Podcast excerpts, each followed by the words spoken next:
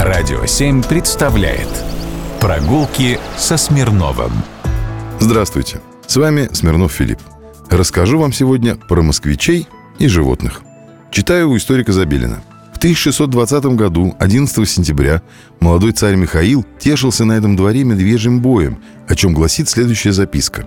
Ловчего пути конный псарь Кондратий Корчмин да пеший псарь Сенька Амельянов тешили государя на старом цареве Борисовой дворе дворными медведями-гонцами, и у Кондрашки медведь изъел руку, а у Сеньки изъел голову. Старый царево Борисов двор – это небольшая площадь в Московском Кремле, непосредственно сквер перед Дворцом Советов. Лихая забава была. Но вообще из рубрики «Москвичи и животный мир» не только в том веке случались всякие любопытные истории. Например, однажды из зверинца, который был на месте здания нынешнего политехнического музея, сбежала гиена. Пробежав всю Мясницкую улицу, она ворвалась на территорию церкви Николы Мясницкой и загрызла Пономаря.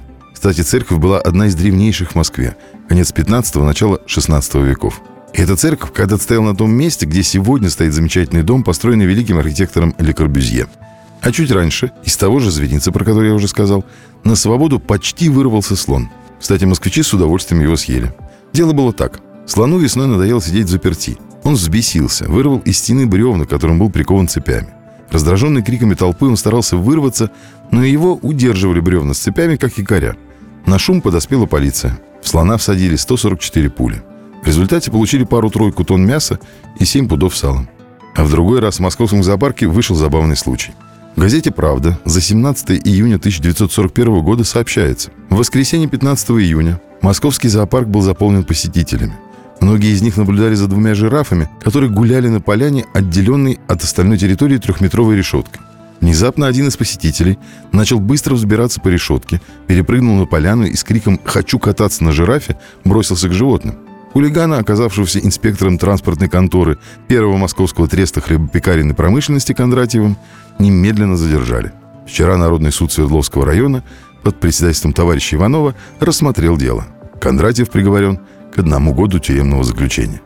Ну а самая, наверное, трогательная история произошла на улице Красная Пресня в 1972 году. Звонит милиционер в зоопарк.